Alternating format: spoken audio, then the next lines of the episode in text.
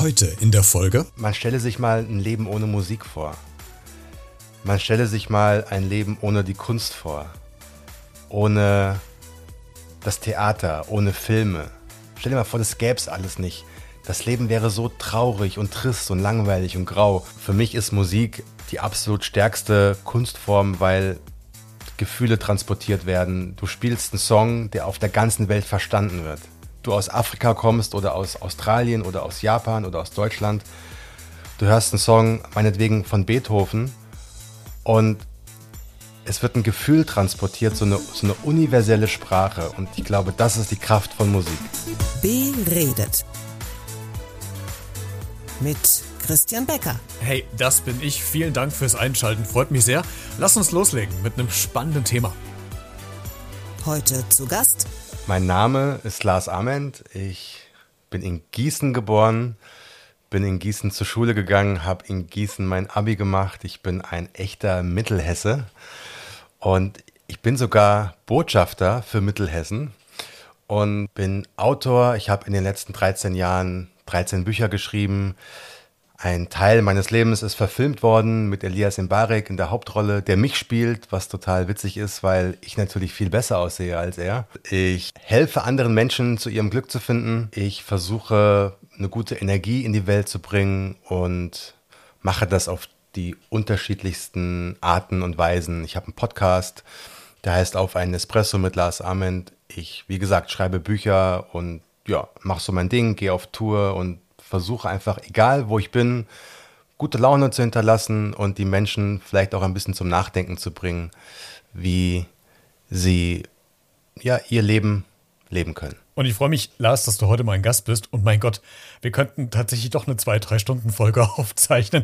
Wir hätten so viel zu bequatschen. Botschafter für Mittelhessen. Ich komme ja selbst aus Mittelhessen. Warum habe ich es nicht bis dahin geschafft? Wäre meine erste Frage. Wir könnten über Elias Mbare quatschen. Wir wollen aber über dein Buch äh, sprechen, was im Oktober rauskommt. Imagine heißt das. Und vielleicht schaffen wir noch, wenn wir noch Zeit haben, die anderen Punkte vielleicht auch noch. Ähm, Lars, es geht in dem Buch Imagine um Erik 37. Er ist live Coach und muss äh, quasi den Tod von einer Schulfreundin verkraften. Das so mal ganz kurz in einem kurzen Abriss. Ähm, alles weitere kannst du im Buch lesen. Den Link zum Buch findest du auch in den Show Notes zu dieser Folge. Und es geht äh, unter anderem in diesem Buch auch um die Kraft der Musik. Und äh, diese Folge heute wird, glaube ich, eine ganz spezielle Podcast-Folge sein, weil wir wahrscheinlich heute sehr viel ins Philosophieren kommen und die Frage beantworten würden, was denn, was wäre, wenn dann? Ähm, und ich würde dich fragen wollen, A, welchen Bezug hast du selbst zur Musik? Was, was äh, bedeutet dir Musik in deinem Leben? Ich bin ja Baujahr 1978 und dieses Jahr hat Hip-Hop 50 Jahre gefeiert. Das heißt, ich bin mit Hip-Hop aufgewachsen. Die Musik, die hat mir eigentlich gezeigt, dass alles möglich ist im Leben. Also, dass du nicht sein musst, um etwas zu sein oder um jemand zu sein, dass du nichts brauchst, dass du ja aus nichts etwas machen kannst. Und diese Philosophie hat mir schon immer super gefallen, dass du einfach eine Gitarre brauchst oder ein Mikrofon oder irgendwas, auf, auf dem du Musik machen kannst und dann erschaffst du etwas, was vorher noch nicht da war. Und das fand ich schon immer toll. Und die Geschichten hinter der Musik, die Lebensweisen von Musikern, von Musikerinnen, so dieser Traum, unterwegs zu sein, auf Tour zu sein, diese Freiheit, die da mitschwingt, das fand ich schon immer toll und hat mich eigentlich mein Leben lang begleitet bis heute. Und ich kann wirklich sagen, äh, Music was my first love. Äh, ja, ähm, kann, ich, kann ich wirklich sagen. Und ähm, man stelle sich mal ein Leben ohne Musik vor. Man stelle sich mal ein Leben ohne die Kunst vor. Ohne das Theater, ohne Filme also alles, was so unter Kunst fällt. Stell dir mal vor, das gäbe es alles nicht. Das Leben wäre so traurig und trist und langweilig und grau. Und ja, deswegen, ähm, und für mich ist Musik die absolut stärkste Kunstform, weil Gefühle transportiert werden. Du spielst einen Song, der auf der ganzen Welt verstanden wird. Du musst die Sprache nicht sprechen, aber trotzdem verstehst du es, ohne, ohne es zu verstehen. Und ob du aus Afrika kommst oder aus Australien oder aus Japan oder aus Deutschland, du hörst einen Song meinetwegen von Beethoven und es wird ein Gefühl transportiert, so eine, so eine universelle Sprache. Und ich glaube, das ist die Kraft von Musik. Mhm. Und ich glaube, das ist auch, äh, da gehe ich völlig mit dir, weil wenn ich mal äh, so, so Lieder höre aus Frankreich, aus Italien, aus Spanien, also sprich aus Ländern oder aus Kulturen, deren Sprache ich nicht spreche, also folglicherweise auch nicht verstehe, ist aber Musik, diese Art Transportweg, um trotzdem Emotionen bei mir äh, irgendwie auszulösen, auch wenn man die vielleicht mal falsch deutet, das ist aber egal, aber es macht ja irgendwas mit einem. Und äh, man, man hat ja ganz schnell raus, ist das ein flottes Lied, also habe ich gute Laune. Ist es eher ein, ein, ein trauriges Lied, äh, melancholisch, merke ich das ja auch anhand ähm, von dem Lied von der Symphonie. Und als du eben sagtest, dass ja Musik auch dafür da ist, um Gefühle äh, zu transportieren oder Emotionen zu transportieren, ist mir, als du unter anderem Film sagst, der sofort aufgefallen, guck dir mal einen Film an, ohne jegliche Filmmusik. Das heißt, die Hälfte des Spannungsbogens wäre oder mehr der Hälfte des Spannungsbogens wäre ja schon weg, weil so viel ja bei der Musik ja transportiert wird. Ne? Mhm. Ja, klar, du kannst einen Film auf Stumm schalten und dann lässt du ähm, einen traurigen Song laufen über die gleichen Bilder. Und das hat, das hat eine an, komplett andere Deutung und dann lässt du die gleichen Bilder mit einem Karnevalssong laufen. Und auf einmal, auf, vorher fängst du an zu weinen vielleicht und danach fängst du an zu lachen. Ja, also Musik hat so eine Kraft und ich glaube immer noch unterschätzt. Und ja, deswegen habe ich ein Buch geschrieben, in der der, ähm, in der die Hauptfigur seine Fragen beantwortet bekommt, große Fragen, philosophische Fragen übers Leben, in einem Schallplattenladen. Er landet irgendwann dort, will da gar nicht sein und dann, ja, kommt ein alter Mann, der diesen Plattenladen besitzt und nimmt diesen jungen Spund, der glaubt, ihm gehört die Welt und ja, hören, hören Musik zusammen, essen zusammen, reden zusammen, vergessen die Zeit und über die Musik, über die Geschichten, die der alte Mann erzählt, bekommt eben der Junge ganz viele Antworten über, übers Leben. Und einige dieser philosophischen Fragen, die werden wir auch äh, äh, gleich noch klären. Ähm, wenn wir mal so über Musik sprechen, die Frage muss ich dir jetzt stellen. Gibt es denn für dich so ein besonderes Lied, einen besonderen Song, wo du sagst, okay, der hat mich irgendwie entweder schon ein Leben lang begleitet oder der hat mir direkt in der Situation geholfen? Kann auch eine lustige, eine, witzige Situation gewesen sein. Also ganz spontan, im Bauchgefühl. Gibt es so einen Song, wo du sagst, ja, das ist so mein, mein Ding? Metallica, Nothing Else Matters. Auch so ein Klassiker, ne? es ist einfach ein Song, der, den, den kannst du eine Million Mal hören und du hast jedes Mal Gänsehaut. Weil, ja, das ist einfach die Melodie am Anfang und die Art und Weise, wie James Hetfield singt und die Worte und wenn du dann auch ein bisschen recherchierst, die Geschichte hinter dem Song, wie er entstanden ist und es geht nämlich gar nicht in dem Song, deswegen ist er für mich auch so, so besonders. Es geht gar nicht um die Liebesbeziehung zwischen einem, einem Mann einer Frau oder eine, generell einer Liebesbeziehung zwischen zwei Menschen auf sexuelle Art, sondern, und das ist auch ein Song, der oft fehlgedeutet wird, sondern James Hetfield kam von Tour zurück, saß zu Hause in seiner Villa alleine und hat seine Freunde vermisst. Und dann hat er diesen Song geschrieben als Hommage an seine Band, also an, als Hommage an seine ja, besten Freunde. Uh, nothing else matters. Wir sind zusammen, wenn wir unterwegs sind. Sie müssen uns nicht verstehen. Wir müssen uns verstehen als Bande, als Gang, als Gruppe. Nothing else matters. Um, ähm, und das ist quasi eine Hommage an die Freundschaft. Und wenn man so überlegt, was ist das wirklich Wichtige im Leben? Alle sind ja so auf der Suche nach dem Glück und versuchen das zu finden. Und die einen glauben, sie müssen viel Geld haben, die anderen glauben, sie müssen ein tolles Haus haben oder so. Aber ich glaube, der Schlüssel zum Glück liegt tatsächlich in den Beziehungen, die man führt. Also lange Freundschaften und Menschen zu haben, mit denen man die Strecke geht des Lebens auf die man auch so bauen kann. Also das müssen ja nicht viele sein, aber wirklich so tiefe, enge, ehrliche Beziehungen, wenn man das hat, hat man ganz, ganz, ganz viel. Und der Song ist für mich quasi die, ja, der Soundtrack dafür. Aber Lars, vielleicht mal ein bisschen provokant gefragt. Hat denn Musik heutzutage überhaupt noch den gleichen Stellenwert wie vielleicht noch in unserer Generation, die in den 80ern oder Ende der 70er aufgewachsen sind? Ich frage deswegen, weil Metallica eigentlich ein gutes Beispiel ist oder andere Band, äh, Guns N' Roses und so die alten Klassiker. Das ist ja alles noch so wirklich handgemachte Musik. Da hat sich jemand hingesetzt, da hat sich jemand Gedanken gemacht, äh, der schreibt die Noten auf, der Texte dabei, der transportiert da eine Emotion. Heutzutage, wie gesagt, vielleicht ist es provokant, aber ich habe das Gefühl, A, es wird viel mehr gecovert, da ist nichts mehr Neues drin. Heute wird man schnell ähm, hier die ganze ganzen Musikprogramme auf dem PC aufgeladen und dann wird gesagt, mach mir mal äh, ein Dreivierteltakt ein lustiges Lied oder so. Also sprich, ist denn heute überhaupt noch so eine emotionale Bindung in den Musiktiteln, die wir heute haben, äh, vorhanden? Weil ich sage fast nein. Ich finde diese Musik, die wir heute heutzutage haben, eher, sorry, aber belanglos. Nicht alles, aber irgendwie doch mehr, weil es doch mehr Mainstream geworden ist, oder? Also hier reden jetzt zwei alte Leute über die, über die junge Generation. Ich glaube, also wenn ich uns zwei als alt bezeichnen darf, ich glaube, wir sind, wir sind, ungefähr, wir sind ungefähr gleich alt. Ich glaube, das war immer so. Ich glaube, dass als die Beatles jung waren, hat, haben die Alten damals gesagt, um Gottes Willen, was ist das für ein Lärm? Äh, als das Fernsehen irgendwann kam, haben die Alten irgendwann gesagt, um Gottes Willen, das arme Radio.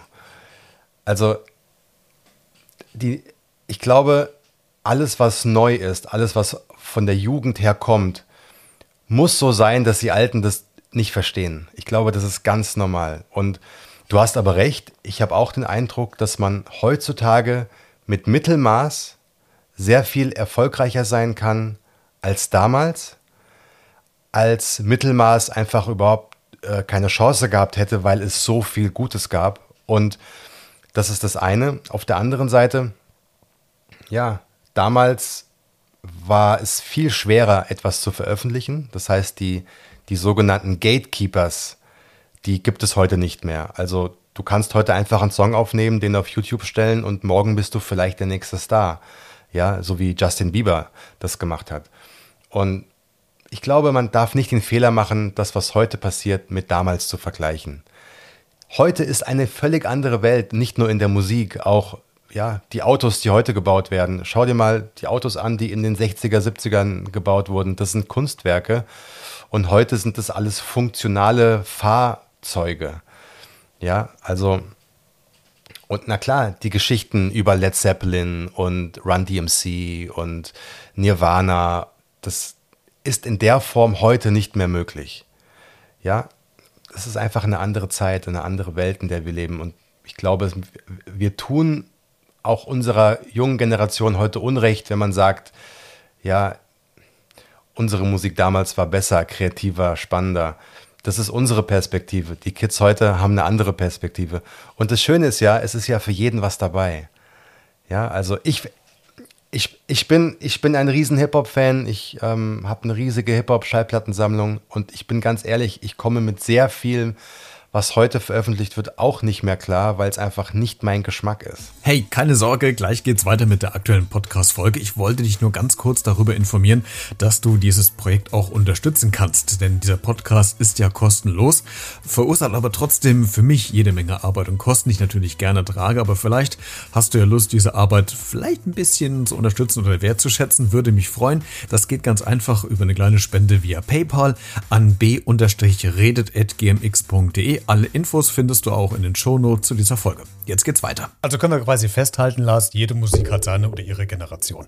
Äh, wir kommen mal äh, zurück zum Buch. Ähm, du hast ja eben schon gesagt, Erik, der, der Hauptprotagonist des Buches, stellt sich ja im Laufe des, des Buches beim Lesen ja immer wieder ein paar philosophische Fragen. Und ich würde dich gerne selbst mit ein paar von denen äh, konfrontieren. Unter anderem quasi, wenn ich heute sterben würde, Gott behelfe, dass es passiert, dass wir noch ein paar Jährchen haben, ähm, kann man sich ja fragen, hätte ich ein erfülltes Leben gehabt? Ähm, wir gucken mal zum Stand jetzt. Du mit äh, Mitte 40, ich auch ungefähr. Würdest du bis jetzt sagen, dass dein Leben bis jetzt gut erfüllt oder gefüllt ist oder war? Ich habe das größte Geschenk äh, erfahren, das man so haben kann. Ich habe ich hab wirklich geliebt und ich habe das Gefühl, geliebt zu sein. Ich glaube, wenn man das hat, dann ist alles andere Bonus. Das bedeutet, das bedeutet nicht, dass ich nicht auch mal depressive Tage habe oder Momente habe, wo ich irgendwie denke, es ist alles furchtbar.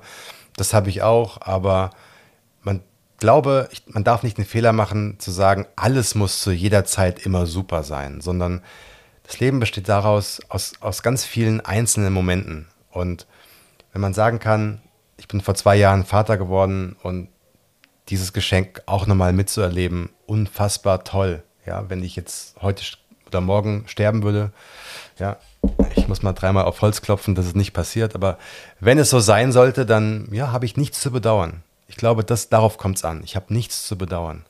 Wann warst du das letzte Mal ich könnte mir die Frage jetzt wahrscheinlich selbst beantworten, weil du hast es eben im Nebensatz wahrscheinlich schon erwähnt. Wann warst du das letzte Mal spätestens von Herzen richtig glücklich? Ich könnte sein, also alle spätestens von zwar vor zwei Jahren, als das Kind zur Welt kam, aber äh, in den zwei Jahren ist bestimmt äh, noch was anderes passiert. Wann warst du das letzte Mal richtig glücklich? Tatsächlich heute Morgen, als mich meine Tochter geweckt hat und was sie normalerweise nicht macht und ähm, so richtig kuscheln wollte und, und, gar nicht mehr, und gar nicht mehr weg wollte. Normalerweise morgens geht es zu Mama und da habe ich nichts zu melden. Aber heute war es heute war es anders und sie hat mit mir gesprochen, Papa, machst du einen Smoothie? Und dann ist sie mir auch nicht mehr von der Seite gewichen. Und das waren so richtig schöne Momente. Und da würde ich sagen, das war so pures Glück. Wann hast du das letzte Mal vor Tränen gelacht? Das ist eine Weile her. Also da müsste ich jetzt wirklich mal überlegen, fällt mir spontan nicht ein. Aber so richtig, dass ich am Boden lag und geweint habe vor Lachen, ja, wahrscheinlich zu lange her. Es, es, es wird Zeit, ja. Also wenn du einen guten Witz hast, dann. oh, du, nee, ich, also wenn ich alles nicht kann, dann ist es Witze erzählen. bin ich, also neben Malen ganz schlecht. ganz, ich habe aber auch so überlegt, wann ich das letzte Mal wirklich, also vor Tränen gelacht habe. Und ich, es ist bei mir auch ein bisschen her. Und ich glaube, das war ein Versprecher im Radio in der Morning Show. Ähm, ich kriege es aber auch gar nicht mehr genau hin, was das war. Aber ich weiß noch, da ähm, nee, gar nicht wahr. Es war, jetzt weiß ich wieder, es war eine, ein Werbetext, den ich einsprechen musste für eine Reifenmarke. Ich sage jetzt nichts. Und manchmal habe ich mir so gedacht, machen sich eigentlich auch mal die Autoren Gedanken, was die Sprecher eigentlich ins Mikro sprechen müssen. Und in dem Fall konnte ich sagen, nee, der hat sich überhaupt keine Gedanken gemacht. Das war eine Abfolge von, von unfassbaren Worten, wo ich einfach nur, ich konnte nicht mehr. Ich habe auch diesen, diesen Werbetrailer nicht mehr einsprechen können, weil ich war, ich habe nur das Wort gelesen oder gesehen und musste schon sofort anfangen zu lachen. Da war, da ist vorbei. Und es gibt nichts Schlimmeres, auch beim Radio in der Morning Show, wenn du live einen Lachkrampf kriegst und du versuchst, den zu unterdrücken. Ich habe das Gefühl, desto schlimmer wird es eigentlich. Du kriegst es nicht weg, das stimmt. Ja. ja. Nee. Überhaupt nicht. Also kannst du, da kannst du alles machen. Ich habe mir, mir den Fingernagel in den Finger reingepikst, dass ich einen Schmerz irgendwo. Nee, äh, kannst du vergessen. Ähm, wann hast du zuletzt geweint? Tatsächlich ähm, bei der Geburt meiner Tochter. Weil das war auch nicht so ganz unkompliziert, aber und ja, wusste man so kurzfristig auch nicht so genau, ob das gut ausgeht. Da saß ich auf der Intensivstation und habe dann wirklich mal äh, kurzfristig gedacht, okay, jetzt geht mein Leben in eine ganz andere Richtung. Und ähm, ja, wenn du dann so ein kleines Würmchen siehst, da äh, in, in den Brutkasten mit, mit Infrarotstrahlen und so oder UV-Licht und ähm, so, deine Frau wird irgendwie auch intensiv medizinisch behandelt, denkst du dir, okay, krass, von dem schönsten Tag zum schlimmsten Tag ist es manchmal gar nicht so, gar nicht so weit. Und ähm, da saß ich und habe dann wirklich alleine geweint. Ja. Und ist dann zum Glück gut ausgegangen. Und ähm, dann habe ich dann nochmal geweint. Aber dann waren das äh, Freudentränen. ja. ich, ich, frage deshalb, weil ich habe ähm, ich glaube, es war letztes oder vorletztes Jahr, ähm, habe ich so ein kleines Experiment gemacht, wenn ich mit Leuten gesprochen habe, ähm, habe ich unvermittelt diese, genau diese Frage gestellt. Wann hast du eigentlich das letzte Mal geweint? Also die waren völlig unvorbereitet und die meisten, ich glaube fast alle, ich, es gab vielleicht so ein, zwei Ausnahmen, ähm, wussten es A nicht mehr oder, um was ich eher tippe, weil es so ein Tabuthema ist, weil Weinen ja eigentlich so ein Zeichen von Schwäche von Angriff oder von angreifbar ist, äh, haben es nicht zugegeben oder haben es nicht, nicht gesagt. Haben wir ein Problem vielleicht sogar, gerade was wir Männer, das ist vielleicht so ein Stigmata, was wir vielleicht auch haben, äh, aber dass wir nicht mehr Gefühle zeigen können in der heutigen Gesellschaft, weil das sofort als Angriffsfläche genutzt wird, als Schwäche ausgelegt wird. Und da habe ich auch so gedacht, das hat sich doch auch in den Jahren, finde ich, irgendwie geändert, dass man einfach keine Emotionen mehr zeigt. Es ist einfach nur so oberflächlich. Bevor du antwortest, auch eine, eine andere Situation noch, wenn du mal fragst, wie geht's, oder wenn du gefragt wird, wie, wie geht's dir denn? Mache ich mir manchmal, also in Anführungszeichen, den Spaß und sag, nicht gut. Dann ist das Gegenüber völlig überfordert, weil es mit der Antwort nicht rechnet, weil es voraussetzt, mir geht's gut. Also haben wir quasi auch in den Jahren verlernt, wenn wir so ein bisschen der Philosophie bleiben, auch äh, Gefühle zu zeigen, Emotionen zu zeigen und das nicht mehr so eingestehen, wie wir gerade sind oder was uns gerade beschäftigt. Naja, viele Menschen stecken halt in, in einer Rolle fest, die, die quasi aus dem Haus gehen und dann sich so eine Maske überziehen und glauben, okay, ich, ich darf jetzt meine Mitmenschen nicht belasten mit den Themen, die, die mich beschäftigen. Und ich glaube, das ist falsch. Also natürlich, ja, nicht jeder will auch wissen, wie es dir geht. Dieses typische, wie geht's dir, ist ja auch so dieser, dieser Klassiker, die allermeisten wollen ja gar nicht wirklich wissen, wie es dir geht, sondern es ist ja eher so eine Begrüßungsfloskel geworden. Genauso wie wenn man arbeiten geht in der Firma und auf dem Flur sagt man Mahlzeit. Ja, das ist so ähm, wie so, ja, hi. Und es wäre unfreundlich, einfach normal ohne jemanden zu grüßen, an ihm vorbeizugehen oder ihr, dann sagt man eben Mahlzeit. Aber was mir. Wir sind wieder bei der Belanglosigkeit. Genau. Wieder, genau. Ne? Was mir bei weinenden Männern gerade so eingefallen ist, sofort, als du das gesagt hast, der einzige Ort, an dem die stärksten Männer auch unter sich weinen dürfen und wo es nicht komisch wirkt, für die Männer, ist wo? Im Fußballstadion. Ja, stimmt. Ja. Ja. Da, da, siehst du die krassesten Hooligans, die aufgepumpt sind und die härtesten Typen, wenn ihr Verein nicht absteigt oder irgendwas gewinnt, dann heulen die Rotz und Wasser. Aber zu Hause, wenn ähm, das Kind irgendwie zum ersten Mal eine 3 schreibt und keine 5, ja, dann regt sich gar nichts. Also ich finde, Weinen ist überhaupt nicht unmännlich, über gar nicht. Also so Warum auch? Also wa wa warum auch? Warum soll es unmännlich sein zu weinen? Es ist eine natürliche, ein natürlicher Reflex. Du zeigst eine Emotion und ich will mal sehen, wenn Sylvester Stallone vor dir steht und der weint, weil seine Tochter gerade äh, geheiratet hat vorm Altar, dann will ich mal sehen, dass du da stehst und zu Sylvester Stallone sagst, das ist aber jetzt ganz schön unmännlich. Ja, also ich finde, Weinen ist genau wie Lachen, das ist, gehört alles dazu. Und diese ganze Zeit, also so wie ein Mann zu sein hat, das ist so oldschool. Ja, also jeder darf so sein, wie er ist und wie sie ist. Und warum sollen Frauen, warum sollen Frauen weinen dürfen, Männer nicht? Warum sollen Männer, äh, warum müssen Männer stark sein nach außen, Frauen nicht? Also es, das ist so überholt. Also ich glaube, wenn du das den Kids heute sagst, zeigen sie dir einen Vogel und sagen, hä, wie, wovon redest du, alter Mann?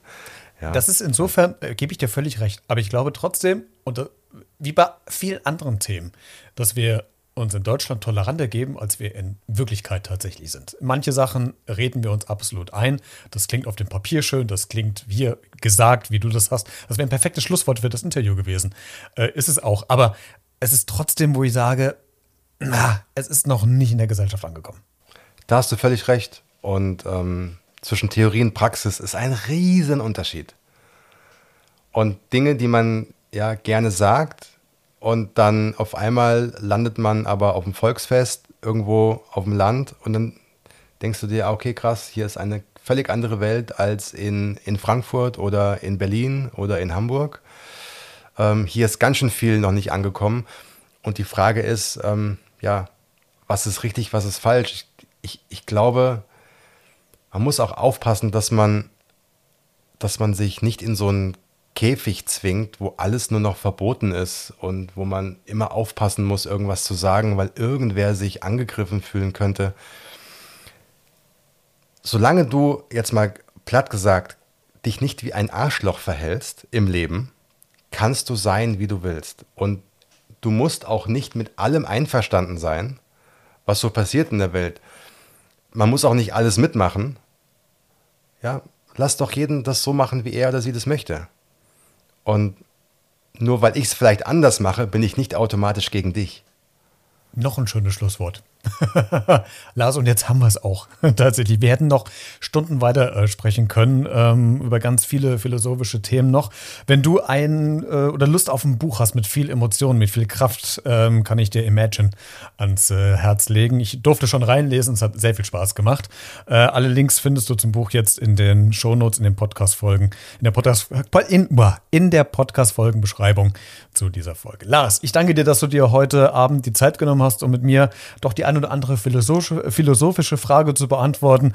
Ähm, viel Erfolg mit dem Buch, viel Erfolg auf Tournee und äh, viel Erfolg bei den nächsten kommenden Büchern und vielleicht äh, sehen und hören wir uns nochmal wieder. Vielen, vielen Dank für die Einladung und ähm, ja, hab einen tollen Tag, eine tolle Woche, ein tolles Leben und ich wünsche dir nur das Beste.